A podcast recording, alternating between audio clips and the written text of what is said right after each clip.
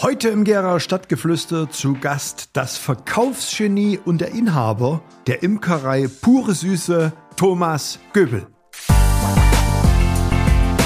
Die Faszination Biene ist erstmal die, die der Fleiß der Biene, das, das Zusammenhalten des Bienenvolkes, die arbeiten eben halt Hand in Hand. Da gibt's also keine, äh, die Biene hat kein Ego, sage ich immer. Da gibt's also keine Diskussion, da gibt's keine Streitigkeiten. Die arbeiten im Team für das eine Ziel zusammen.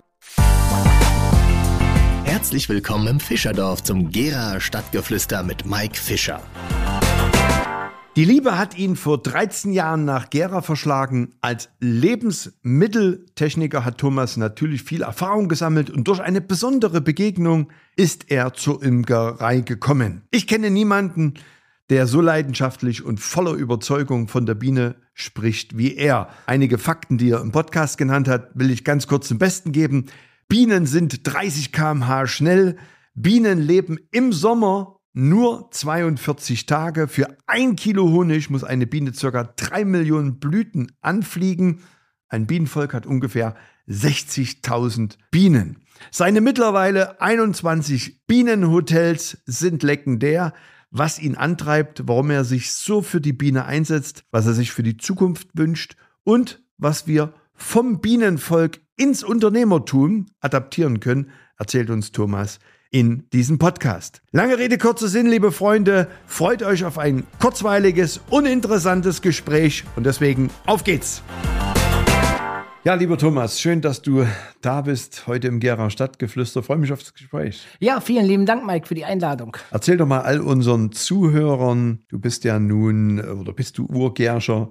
Was hast du gelernt? Wie bist du hierher gekommen? Erzähl mal ein bisschen. Ja, also ich bin kein Urgerscher, aber ich liebe Gera über alles, weil Gera ist eine tolle, fantastische Stadt mit vielen, vielen Möglichkeiten. Ich bin vor 13 Jahren hier nach Gera gezogen wegen der Liebe und bin dann auch hier geblieben, habe dann äh, kurze Zeit später die Imkerei, bin mit der Imkerei angefangen. Äh, nicht allzu lang später habe ich dich kennengelernt. Vorher habe ich noch den Gera Blüthonig kreiert hier in Gera. Warum Gera blüht? Weil Gera blüht ist, äh, Gera ist eine fantastische Stadt mit vielen Möglichkeiten und ich habe gemerkt, hier in Gera, hier viele schimpfen über die Stadt Gera und das habe ich immer nie verstanden, äh, weil ich finde Gera total toll und habe gesagt, Gera ist nicht grau, sondern Gera blüht und äh, habe das dann damals äh, ja in die Wege geleitet, dass ich so einen Stadthonig machen kann. Den haben wir auch, den vermarkten wir auch sehr erfolgreich hier in Gera. Und äh, den kriegt man natürlich im TTT ausschließlich. Äh, also bevor du jetzt Imker wurdest, hast du ja auch irgendwas gelernt. Äh, was ist sozusagen deine, deine Grundausbildung? Ja, Konditor und Lebensmitteltechniker. Ich habe über 20 Jahre großtechnische Anlagen gefahren in mhm. verschiedenen mhm. großen Firmen in Deutschland. Und ja, zuletzt sage ich mal, was lebensmitteltechnisch war, das war in der, die Margarine hier in Gera, die Otyna und vor einem Jahr bin ich dann noch mal komplett in eine ganz andere Branche reingegangen. Ich, mein großer Wunsch war immer in den Verkauf. Mhm. Ich liebe den Verkauf. Äh, vor zwölf Jahren, wo ich ja nach Gera gezogen bin, äh, hatte ich mich bei 30, 40 verschiedenen Firmen beworben im Innendienstverkauf, mhm. Außendienstverkauf. Äh, man hat mir reihenweise Absagen erteilt. Herr Göbel, das ist zwar ganz schön und gut, was Sie vorhaben, aber wir können Sie nicht einstellen. Sie haben keine kaufmännische Ausbildung, keine kaufmännische Ausbildung. Das habe ich mir anhören dürfen. Dann habe ich äh, irgendwann aufgegeben, beziehungsweise kam dann ein anderes Angebot in Apolda. Dort habe ich äh, Pizzen produziert als Bandleiter, äh, mhm. sechs Jahre, fast sechs Jahre lang und äh, bin dann in die Margarine gewechselt und äh, dann hat mir das aber irgendwann da nicht mehr einfach nicht mehr gefallen, weil ich mir gesagt habe, nee, das gefällt mir nicht, ich möchte was anderes machen und bin dann als Quereinsteiger bei der EFG Sachsen angefangen im Elektrogroßhandel. Und das Einzige, was ich wusste, war, dass Lichtschalter an und ausgeht und aus der Steckdose Strom fließt. Ansonsten hatte ich null Ahnung. Ich habe mich da reingefuchst, habe Vollgas gegeben und bin dort ja sehr erfolgreich gestartet, waren auch sehr zufrieden mit mir.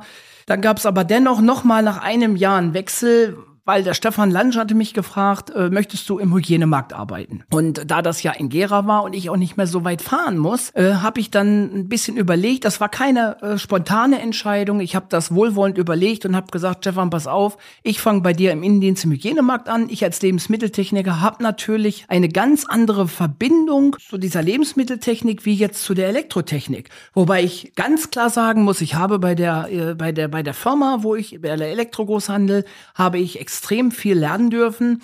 Und dieses Wissen konnte ich dann im Hygienemarkt natürlich äh, nutzen. Hätte ich das nicht gemacht, hätte das andere nicht funktioniert. Von daher bin ich unglaublich dankbar für den, für den Weg, den ich gegangen bin. Und jetzt bin ich im Hygienemarkt, im Innendienstverkauf. Und das macht mir riesengroße Freude. Ich liebe den Verkauf und wir sind da ein cooles Team und äh, ja, wir wachsen, wachsen, wachsen. Aber bekannt bist du natürlich in Gera jetzt nicht als Verkäufer geworden, sondern die Firma Pure Süße oder zumindest mal das Label kennen ja viele, dass du eben halt als Bienenzüchter, als Imker äh, da sehr aktiv bist. Wie bist du dazu gekommen? Ja, in der einen Firma, wo ich gearbeitet habe, da hatte ich mal so eine Woche nicht ganz so viel zu tun, weil interne Prozesse haben dafür gesorgt. Und dann habe ich mich eine Woche lang mit jemandem außer Warenwirtschaft unterhalten, der war schon ein paar Jahre Imker. Das hat mich so unglaublich fasziniert, dass ich dann am Ende der Woche gesagt habe, jetzt werde ich Imker und habe das Ganze dann auch zügig umgesetzt, Lehrgang gebucht, habe mir meine ersten zwei Bienenvölker gekauft und bin dann gestartet. Wie, wie, lange muss man eine Imker-Ausbildung machen? Ja, der Lehrgang äh, ging drei Monate. Drei Monate Vollzeit oder? Nein, also das war am Wochenende. Samstag, Sonntag war das ein Kurs. Äh, der ging von morgens neun bis abends um 17 Uhr. Was lernst du da? Da lernst du halt eben einen Honiglehrgang, wie man, wie man Honig rührt, beziehungsweise wie man Honig äh, vernünftig und äh, lebensmittelgerecht verarbeitet. Äh, ja, was die Biene eigentlich macht, was für Aufgaben die Biene hat, wie man ein Bienenvolk durch den Winter bringt, Varroa-Behandlung und so weiter. Also alles, was zu diesem Bienenvolk dazugehört, lernt man. Äh, was äh, fasziniert dich an dieser Bienenzucht? Also du hast ja jetzt mittlerweile, wie viel, wie viel Bienenvölker verwaltest du? Also circa 20 Bienenhotels. 20 Bienenhotels. Zu dem Bienenhotel müssen wir nochmal kommen, weil ja. Zuhörer müssen uns mal wissen, wie, wie, kommst du auf das auf Bienenhotel? Genau. Äh, also was fasziniert dich äh, an, an, dem, an dem Tier Biene? Die Faszination Biene ist erstmal die, die, der Fleiß der Biene, das, das Zusammenhalten des Bienenvolkes. Äh, die arbeiten eben halt Hand in Hand. Da gibt's also keine, äh, die Biene hat kein Ego, sage ich immer. Da gibt's also keine Diskussion, da gibt's keine Streitigkeiten. Die arbeiten im Team für das eine Ziel zusammen.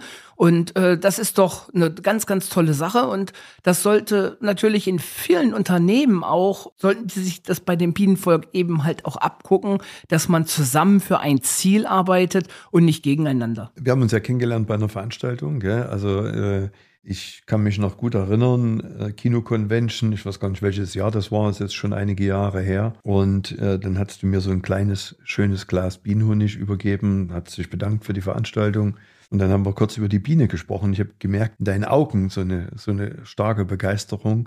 Und ein Satz, den vergesse ich nie, den du gesagt hast, die Bienenkönigin ist sozusagen die, die wichtigste Person, in Anführungsstrichen, die wichtigste Person im Bienenvolk, aber die hat nichts zu sagen. Ja, da habe ich das sofort assoziiert aufs Unternehmertum. Der Chef ist die wichtigste Person, aber hat nichts zu sagen.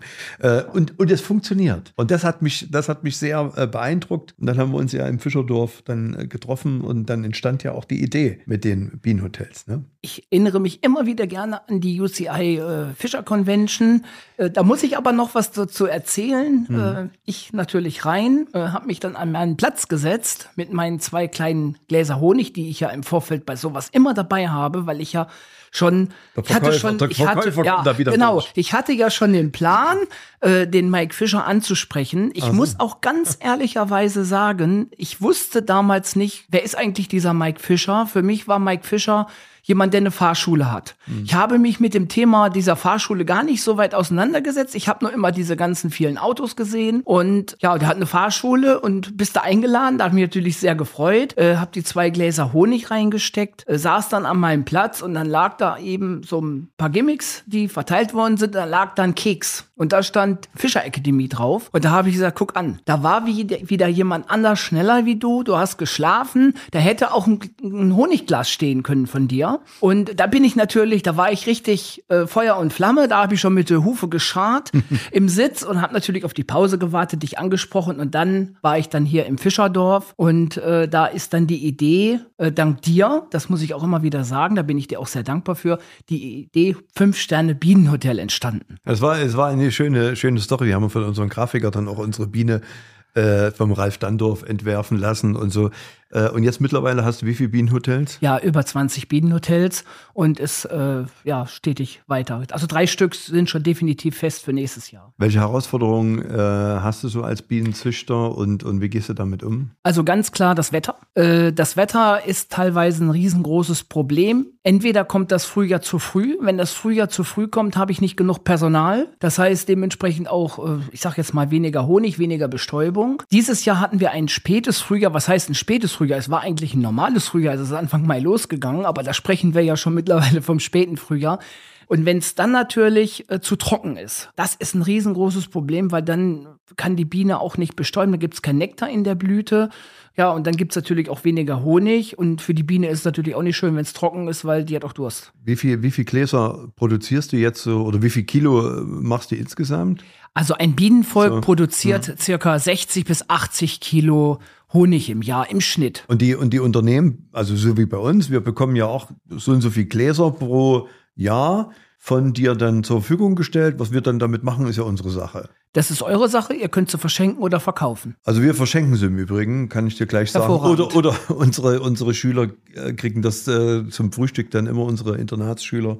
Aber ansonsten in der Regel haben wir immer gerne mal so ein Präsent. Kommt im Übrigen immer ganz gut an, wobei viele fragen mich dann immer, na, habt ihr jetzt im Fischerdorf an der Heinrichstraße ein Bienenvolk stehen oder was? Und dann muss ich das natürlich erklären, nee, das wäre natürlich nicht gut, weil äh, das machst du halt anders. Ne? Du hast dann eine, eine, eine Bienenzuchtwiese oder was hast du da? Also ich habe dann einen sehr, sehr schönen Bienengarten, den verrate ich natürlich nicht, weil der ganz versteckt ist, aus Sicherheitsgründen einfach.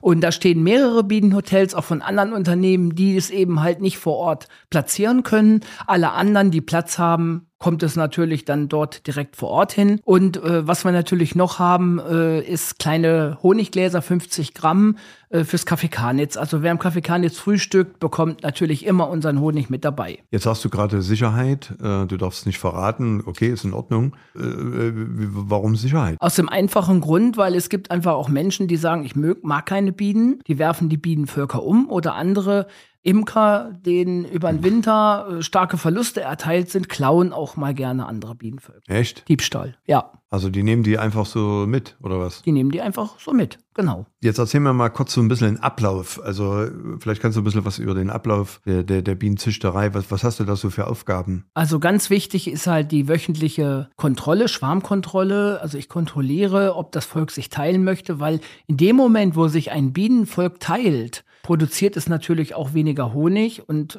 dann nistet sich dieses Bienenvolk wild irgendwo, ich sag mal, in einen, einen Baum, äh, hohlen Baum ein.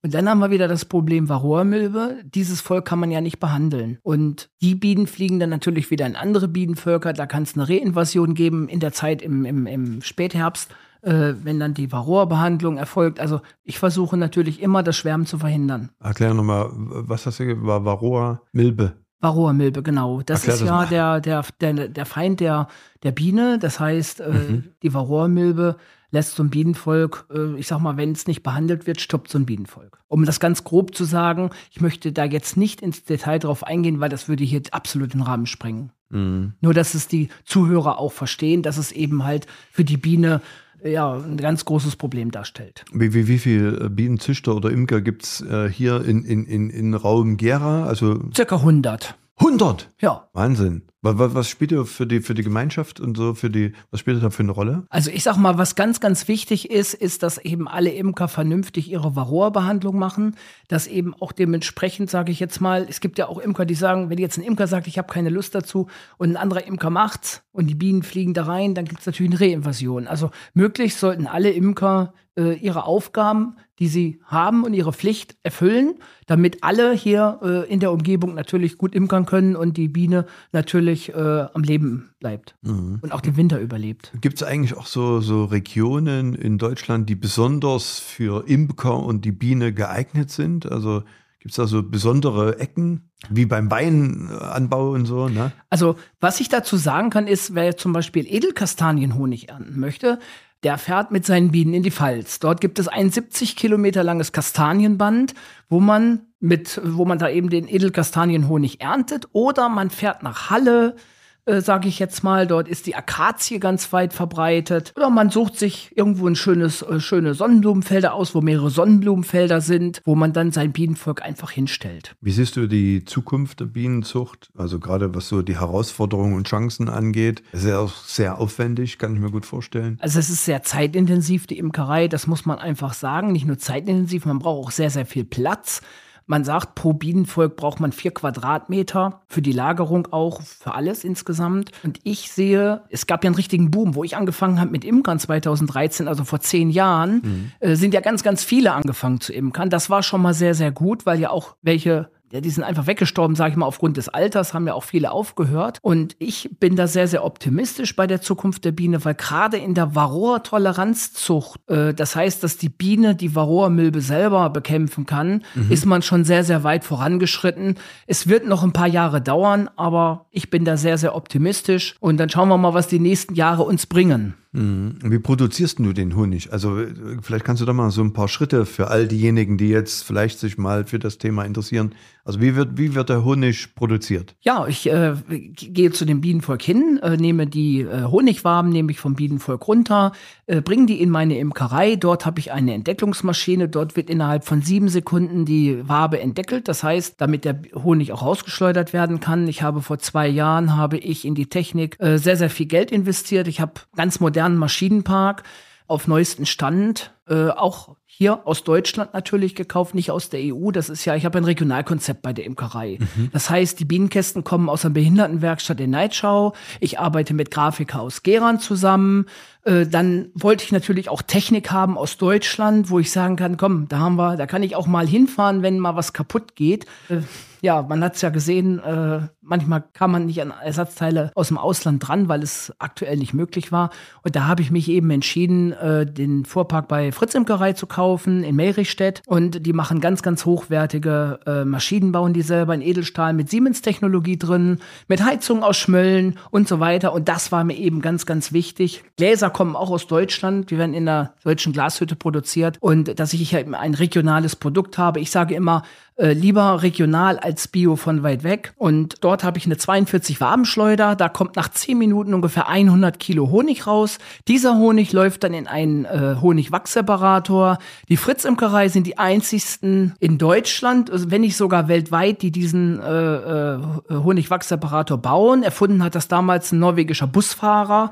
Äh, mhm. Fritz hat's optimiert. Äh, was macht der Separator? Der trennt Wachs von Honig. Mhm. Und äh, die, das Sieben von Honig ist in der Imkerei ein riesengroßes Problem, weil dort gibt's immer, wo es sich staut. Und wenn ich keinen Fluss habe, dann muss ich warten, dann dauert es länger. Und bei mir muss das von Anfang bis Ende, muss der Honig durchfließen in den Eimer. Das heißt, ich will nicht eine halbe Stunde Pause machen und dann weiterschleudern. Halbe Stunde Pause machen, weiterschleudern. Und dieser Honigwachsseparator trennt äh, bis zu 600 Kilo Honig von Wachs äh, innerhalb von einer Stunde. Das Ganze geht dann nochmal durch ein Doppelsieb in den Eimer und dann geht's in ein Rührwerk. Da habe ich ein Rührwerk mit Kühlung, mit Heizung, mit Zeitschaltuhr, wo der Honig dann bei einer Temperatur von 13 Grad äh, cremig gerührt wird. Äh, wie, viel, wie viel Wachs bleibt da übrig? Also da werden doch auch andere Produkte noch gemacht. Machst du auch andere Produkte außer Honig jetzt? Hast du darüber schon nachgedacht? Ich mache nur Honig, Frühjahrsblütenhonig, Sommerblütenhonig und nichts anderes. Keine Kerzen, kein nichts, gar nichts, nur Honig. Aber das, äh, sagst du das jetzt aus Überzeugung oder sagst du, nee, das, das will ich nicht, ich will mich fokussieren, ich will den besten Honig machen? Äh, oder, oder, oder hast du da auch schon Überlegungen gehabt, äh, das Wachs, den, den Wachs da zu, zu, mitzuverwerten? Also ich habe mal kurzfristig drüber nachgedacht, du könntest ja mal Kerzen machen. Bin dann aber davon weggegangen, weil das eben auch extrem aufwendig ist, sehr, sehr zeitintensiv. Und ich habe gesagt, komm, Wachskerzen machen alle anderen Imker. Ich konzentriere mich halt nur auf Honig und das war's. Den Wachs wird er einfach weggehauen, oder was? Nein, der wird nicht weggehauen. Den Wachs gebe ich äh, jemand anderen. Der bringt das Wachs dann in eine Wachsumarbeitungsfirma. Die tun daraus neue Mittelwände gießen. Mhm. Und diese Mittelwände kommen dann wieder in neue Bienenvölker rein. Ja, gut, das wollte ich nämlich wissen. Also du hast, du hast ja gesagt, äh, oder habe ich das falsch verstanden, zwischen 30 und 70 Kilo pro Bienenvolk pro Jahr Ungefähr, ja. wird an Honig produziert. Richtig. 30 bis 70 ist eine große Spanne. Ja. Wa- Was sind die, was sind die äh, Voraussetzungen, um dass es 70 sind und was ist die Voraussetzung, dass es 30 ist? Also die Voraussetzung ist ein Frühjahr mit 20, 21 Grad. Tagsüber scheint die Sonne und abends tut es ein bisschen regnen. Wie lange lebt eigentlich so eine Biene? 42 Tage im Sommer und drei bis sechs Monate im Winter. Und im Winter gibt's ja noch die Drohnen, die männlichen Bienen. Die werden im Winter rausgeschmissen, weil das sind unnütze Esser. Die haben ja die Aufgabe, die Bienenkönigin zu begatten. Und im, Bienen, im Winter fliegt ja keine Bienenkönigin raus zum Begatten. Das heißt, die Drohnen, äh, die schmeißen sie dann raus vor die Tür, weil das sind unnütze Esser. Die können, die können nicht eine andere Arbeit machen, vielleicht Nein. Sauber machen oder irgendwas. Weil der Drohnen, nee, der Drohnen, weißt du, was die Aufgabe eines Drohens ist? Begattung. Begattung und von Bienenvolk zu Bienenvolk vagabundieren und überall ein bisschen was zu essen. Ah, da kenne ich auch äh, ganz normale.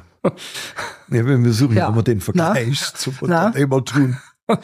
oder zu den ein oder anderen Menschen. Okay, also Ja. die, die werden einfach rausgeschmissen und dann tschüss, mach's gut. Aber nochmal, wie, wie, viele Tage, also immer exakt, leben die nur äh, 41 Tage oder Also kann auch mal 43 Kann auch Tage. 43 Tage sein, Okay. aber ich muss ja irgendeine Zahl sagen. Äh, Aber das ist im Schnitt so. das ist im Schnitt ist das so, ja. Ne? Aber ein Jahr lebt eine Biene nicht. Nein, ein Jahr lebt eine Biene nicht. Eine Bienenkönigin kann bis zu fünf Jahre alt werden. Mhm. Und wenn man sich überlegt, Gibt es, gibt, warte ganz kurz, gibt es da auch Imker, die Bienenköniginnen züchten? Sowas, gibt es sowas auch? das gibt es auch. Und äh, ich selber habe das mal gemacht. Ich habe Ah. dann aber festgestellt, da bin ich nicht für geschaffen. Ich habe auch zu wenig Bienenvölker dafür, um dementsprechend eine vernünftige Auslese zu machen.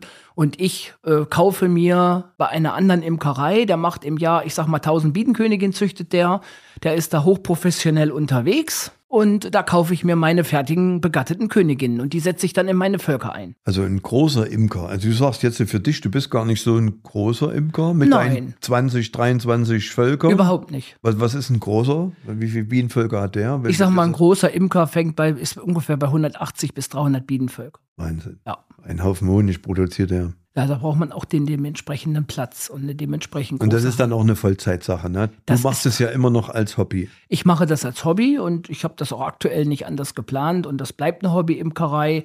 Und da bin ich sehr, sehr glücklich mit und das macht mir unheimlich großen Spaß. Ja, nebenbei habe ich ja dann noch meinen Beruf, den ich mache, auch mit großer Leidenschaft und mit ganz, ganz viel Engagement und äh, möchte da auch noch viel erreichen. Wie, äh, also ich erinnere mich irgendwie auf Social Media gibt es auch so einen Bienen, so einen jungen, so einen jungen Kerl, der einige Bienenvölker hat und äh, das so kommuniziert. Das ist Weltklasse. Der hat eine richtig gute Community. Ja, den kenne ich auch, nicht persönlich, sondern eben halt nur vom Zuschauen.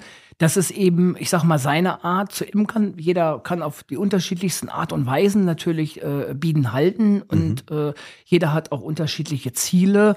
Äh, ich kenne eine Imkerei im Erzgebirge, mir fällt der Name jetzt gerade nicht ein. Ähm, die haben sich eben halt auf äh, die Inhalation von Bienenstockluft spezialisiert. Das heißt, äh, dort sitzen im Sommer, ich sag mal in den drei Monaten, äh, wo die Biene fliegt, eine Biene fliegt ungefähr 100 Tage im Jahr. Äh, die tun dort Bienenstockluft inhalieren. Und der andere Imker, der macht das eben so. Und ich habe mich eben halt nur auf Honig fokussiert, nicht auf Propolis etc., sondern eben halt, wie gesagt, nur auf die Vermarktung für diese beiden Honigsorten in Kooperation mit den Firmen. Ich nehme mir ja auch Zeit, wenn jetzt ein Unternehmer sagt, Mensch, das interessiert mich mal, ich habe da zwei Mitarbeiter, die möchten da gerne auch mal reinkommen. Da nehme ich mir auch gerne die Zeit und erkläre denen natürlich, wie das Bienenvolk aufgebaut ist, wie das funktioniert. Dann sehen die eine Brutwabe, dann sehen die eine Pollenwabe. Äh, dann äh, können die auch mal, wenn sie Glück haben, äh, Gelee Royal äh, probieren äh, und dann probieren die das und dann merken die, dann, ich sage mal, dann Was, klappen die was, was, ein Fußnägel Ge- hoch. was? Gelee? Gelee Royal, das ist der Königin Futtersaft. Wenn jetzt kommt, jetzt kommt der absolute Oberknaller. Das ist einmalig in der Genetik. Das heißt, aus dem, ich sage jetzt, das heißt Stift, aber ich sage jetzt mal Ei, damit die äh, Zuhörer das besser verstehen. Aus dem Ei, wo eine Biene schlüpft, kann auch eine Königin schlüpfen. Das heißt, die Genetik liegt nicht in dem Ei, sondern in dem Futter. Das heißt, die, wenn die Bienen jetzt entschließen, die Königin bringt keine Leistung mehr. Die, wir sind unzufrieden. Die humpelt, rechte Bein äh, gebrochen und humpelt und äh, kann nicht mehr gut äh, Eier legen Äh, dann sagen die Bienen, pass mal auf, das war's für dich. Wir machen heimlich eine neue Königin. Davon kriegt die nichts mit. Und dann sagen die sich, dann nimmt die Biene das beste Ei, wo die denken, okay, also Eistift, ne? Und äh, füttern eben halt äh, diesen, dieses Ei mit Gelee Royal. Und dann entsteht eine Bienenkönigin. Und immer da, immer mit Immer, Gelee Royal, ja. immer. Ne? Die Bienen kriegen das auch, aber nur drei Tage. Mhm. Und dann äh, ist vorbei, aber die Königin kriegt die ganze Zeit Gelee Royal. Äh, es gibt da auch so einen schönen Spruch, 3, 5, 8 und die Königin ist gemacht. Das heißt, nach 16 Tagen schlüpft eine Königin, die anderthalb mal größer ist wie die Biene. Nach 21 Tagen schlüpft eine Biene und nach 24 Tagen schlüpft der Drohnen. Mhm. Okay, okay, okay. Und das ist natürlich, im- dann, äh, normalerweise ist die Genetik, was du bist, ja schon vorgegeben. mhm. Also, Aber, aber bei den Bienen nicht. Wahnsinn. Na? Das heißt, wenn die 2000 Eier haben, können die im Prinzip sich aus diesen 2000 Stück raussuchen, aus welches sie eine Königin machen. Das ist einmalig. Also, wenn man dir manchmal zuhört oder wenn man dir zuhört, denkst du, die, die Biene rettet die Welt. Ist da was dran? Die rettet nicht die Welt. Also, äh, ich sag mal so, aber ohne die Biene wird es ganz schön mau aussehen. Also, sie ist eben halt unglaublich wichtig. Ja, ich sage immer, die Biene, die fliegt eine Blüte an, sammelt den Nektar und was sie eben nicht macht, ist der Blumenschaden am Ende. Wir, wir partizipieren ja alle von der Biene. Ich sag mal, das Unternehmen profitiert, sag ich mal, davon, es gibt Honig, den Honig kann ich verschenken. Und wovon profitieren dann noch die anderen? Der Nachbar von Mike, der hat einen, einen Apfelbaum. Da fliegt die Biene auch hin und er erntet viele, viele Äpfel. Ich weiß das noch damals, wo ich am Steinertsberg Bienenvölker stehen hatte. Da bin ich dann ab und zu mal durch die Gartenanlage äh, stolziert und dann bin ich mit zwei Eimern äh, Äpfel und einen Eimer Birnen bin ich da äh, durch die Gartenanlage gelaufen. Das haben die Leute mir geschenkt und haben gesagt, danke, schön, dass Sie die Bienen da unten stehen haben. Bei uns äh, sind jetzt endlich mal wieder Früchte am Baum. Und das ist doch eine tolle Sache. Das heißt, der Unternehmer, der sagt, ich stelle ein Bienenhotel auf, der sorgt auch gleichzeitig für die Bestäubung und für natürlich für eine gute Ernte für die Menschen, die natürlich Obstbäume, Erdbeeren etc. anbauen. Also ein Rundumpaket sozusagen. Ein Rundumpaket, Was, genau. würdest du, was würdest du dir wünschen, so für die Zukunft, in Bezug auf die Biene natürlich? Vielleicht was die Technologie angeht und so und das ganze Thema. Was würdest du, was würdest du dir wünschen? Noch mehr Unternehmer, die Bienenhotels eröffnen? Auf jeden Fall noch mehr Unternehmer, die sich natürlich auch für das Bien äh, Thema Biene interessieren. Ich komme da auch immer gerne vorbei und äh, er erkläre das auch, wie das Ganze funktioniert. Oftmals sind ja auch äh, dann die Mitarbeiter, manche haben ja auch Angst, ne, berechtigt, ich habe eine Allergie und äh, gefährlich und dies und jenes. Aber ich sage immer, eine, eine Biene äh, fliegt nur auf, auf Blüten ne, und kommt nicht zur Grillparty. Das heißt, äh, die hat an den Menschen keinerlei Interesse, sondern sie sucht sich halt eben Blüten und Blumen aus und sammelt dort den Nektar, Pollen etc. Und was ich mir eben halt für die Biene wünsche, dass eben die Biene weiterhin auch äh, von den Menschen, und das wird sie, hervorragend äh, äh, geachtet wird und äh, bestaunt wird und dieses, ja, dieses positive Image, was die Biene hat, dass es weitergetragen wird. Und dass natürlich jeder sagt, Mensch, ich mache hier mal ein Quadratmeter Blühwiese. Wenn jeder ein Quadratmeter macht, dann haben wir insgesamt eine ganz, ganz große Summe und eine ganz große Blühfläche, ich sag mal in Gera. Ja, das würde ich mir eben halt wünschen. Äh, viele, weil du es gerade sagst, wenn man jetzt so im Garten ist und so, äh, viele verwechseln ja die Wespe äh, ähm, äh, die, die, oder die Biene mit der Wespe und umgekehrt. Und dann schlägt man so um sich. Was hast du da für einen Tipp? Für uns alle, für uns alle, Also, äh, die das da ist, panische Angst haben. ja, also das ist wirklich ein, ein ganz großes Thema. Äh, Biene, Wespe. Die werden, wird oft, oft verwechselt miteinander. Äh, die, die Biene äh, ist, hat ja einen Pelzmantel, es ist grau mit orangen Streifen, je nachdem, welche Rasse man äh, hat als Imker. Und die, die Wespe hat ja eine ganz dünne Taille, ist nackig und gelb-schwarz. Gelb-schwarz ist in der Natur immer auch äh, giftig, deswegen die sticht ja auch. Aber eine Biene kommt niemals zur Grillparty. Also wenn ihr im Garten sitzt und grillt, sind immer dort Wespen vorhanden, aber nie eine Biene. Und eine Biene fliegt über 30 km/h schnell. Wenn ihr denkt, ihr seid schneller wie die Biene, da habt ihr euch geschnitten. Nur die Ruhe bewahren. Eine Biene tut niemals von sich aus stechen, sondern immer nur dann, wenn sie in Gefahr ist, wenn man sie quetscht. Also es gibt ja auch so, so, so Videos und sowas, wo man sieht, die ganze Arm voller Bienen und alles und, und nichts passiert. Nichts passiert, da gibt's immer mal die ein oder andere Biene, die Wie, sticht. wie, wie oft bist du schon gestochen worden? Also ich werde im Jahr ungefähr 40, 50 Mal gestochen. Aber du lachst jetzt, für mich ist ein Mückenstich bedeutend schlimmer wie ein Bienenstich. Weil ein Bienenstich, der tut mir zwar auch weh, also Schmerzen hat man immer bei dem Bienenstich, aber nach fünf Minuten ist der Schmerz weg. Und dann sieht man auch nichts mehr. Du wirst danach nichts mehr sehen. Aber wenn mich eine Mücke sticht, das juckt ja noch noch eine Woche, wo ich dann immer, sag mal, kratzen muss. Und bei der Biene ist das nicht der Fall. Und das hat natürlich unglaublich gesundheitsfördernde Eigenschaften, wenn eine Biene sticht. Echt? Ja. Okay. Und ich liebe das. Das gehört mit dazu. Sich stechen zu lassen. Ja. Jeder Stich eine Liebeserklärung, sage ich immer. Aha, was denn? Also gut, ich äh, weiß schon, ja. äh, gehört habe ich das schon, aber was sind da äh, von einer Biene gestochen zu werden, was ist da das gesundheitsfördernde äh, Maßnahme? Äh, ich werde mal ein paar aufzählen. Also es ist schmerzlindernd. Also man kann es auch, wenn man sagt, okay, du hast Rückenschmerzen und du findest jemanden, der, der das quasi Ich habe es immer, ich hab's immer mit dem Knie. Biene drauf oder nee, das hilft nicht. Komm. Nee, das in dem Fall jetzt bei dir, wäre ich jetzt ein bisschen vorsichtig, hilft wahrscheinlich nicht. Gar nichts mehr. Nee, da hilft ja gar nichts mehr. Aber in vielen Fällen hilft das tatsächlich. Es ist blutverdünnt und es hat ganz, ganz viele gesundheitliche Vorteile, von einer Biene gestochen zu werden. Und äh, ja, man ist nicht so, die Biene sticht mich und ich merke fünf Minuten später, boah, jetzt bin ich vital und fit.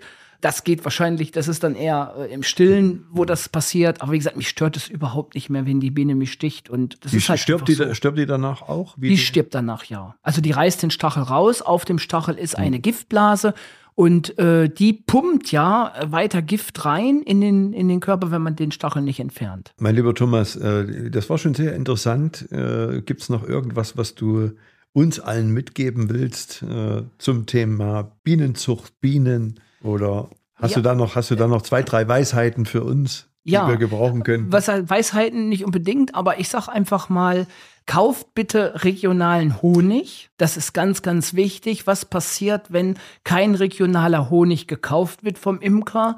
Der hat dann irgendwann, ich sag mal, ein paar Tonnen im Keller stehen und sagt sich, jetzt wird das auch immer mehr. Äh, weil's, weil, weil der Imker hier vor Ort einfach auch teurer ist. Das, das geht nicht anders. Äh, und dann sagt er sich, nur wenn ich meinen Honig nicht verkaufe, dann stelle ich äh, die Bienenzucht ein, dann verkleinere ich mich oder höre ganz auf. Und das kann nicht im Sinne des Erfinders sein. Gibt zwei, drei Euro mehr aus für ein Glas Honig. Bei vier, fünf Gläser, die man im Schnitt pro Jahr konsumiert, sind es zwölf Euro, sage ich immer im Jahr. Und die sind sehr, sehr gut angelegt. Kauft allgemein regional, das mache ich auch. Und ja, das würde ich eben halt noch mit auf den Weg geben, dass man eben halt sagt, Mensch, äh, regionalen Honig ganz, ganz wichtig. Damit Wo hilft man ja den Imker und natürlich der Bestäubung vor Ort. Also ich war ja, bevor ich dich kannte, äh, war ich ja diesen, diese Tetti-Form umgedreht und dann drücke ich das raus. Also das war ich ja an Honig gewohnt. Jetzt bringst du jetzt ganz anderen Honig, der erstmal optisch gar, ganz anders aussieht. Woran erkenne ich eigentlich, ob das guter, qualitativ hochwertiger Honig ist? Also ich sag mal so, wenn man Honig kauft von einem Imker, dann hat man schon mal einen ganz, ganz großen Schritt getan in hohe Qualität. Und ich sag mal so, es gibt immer so ein paar Erkennungsmerkmale wenn man manchmal im Geschäft steht, dann ist von außen, sage ich mal, äh, das sieht ganz weiß aus und sieht unansehnlich aus. Das ist zum Beispiel auch, das hat was mit der Kristallisation zu tun, von Honig zu Glas und dann entsteht da Luft eben halt zwischen, da kristallisiert der Honig aus. Und das ist zum Beispiel auch ein Zeichen, dass der besonders wasserarm ist, der Honig. Und meine Honige werden immer unter 18% Wassergehalt geschleudert. 20 Prozent sagt der Gesetzgeber. 18 Prozent sagt der Deutsche Imkerbund. Ich bleibe unter dem äh, 18 Prozent. Das ist mir eben halt ganz wichtig. Daran erkennt man guten Honig, wenn man den aus der Region kauft. Und alles andere, das ist gemischt. Honig ist übrigens das dritthäufigst gefälschte Lebensmittel weltweit. Und man kann es nicht rausfinden. Es ist ganz, ganz schwer. Es gibt weltweit eine Maschine, die das kann. Und das ist ganz, ganz große mühselige Arbeit. Und äh, kauft den Honig beim Imker, da habt ihr immer Qualität. Dann bist du sicher. Da bist du sicher. Na, wir kaufen den in Zukunft sowieso immer noch bei dir. Das weiß ich. Okay. Mein lieber Thomas, äh, vielen, vielen Dank für das Gespräch und äh, der Blick auf die Biene. Es war sehr interessant. Und dir und deiner Familie alles Gute, auch weiterhin in deinem Job. Ja, vielen lieben Dank, Mike, dass ich hier dabei sein durfte beim Stadtgeflüster. Es hat mir unglaublich großen Spaß gemacht. Und ja, ich hoffe, ihr habt auch ein bisschen Spaß bei dem Podcast. Und wo, wo kann man jetzt als Unternehmer noch mal ganz kurz, wo kann ich mich denn hinwenden, wenn ich so ein Bienenhotel eröffnen will? Genau, der gibt bei Google ein äh, pure Süße und drückt auf Anruf und dann ein paar Sekunden später hat er mich am Telefon. So werden wir es machen. Ich, ich, wünschte, ich wünschte, dass noch viele Unternehmer jetzt äh, dich anrufen und dort Bienenhotels eröffnen. Danke ja. fürs Gespräch nochmal. Ja, vielen lieben Dank, Mike. Dieser Podcast wurde präsentiert von der Fischer Academy, der wohl bekanntesten Fahrschule Deutschlands.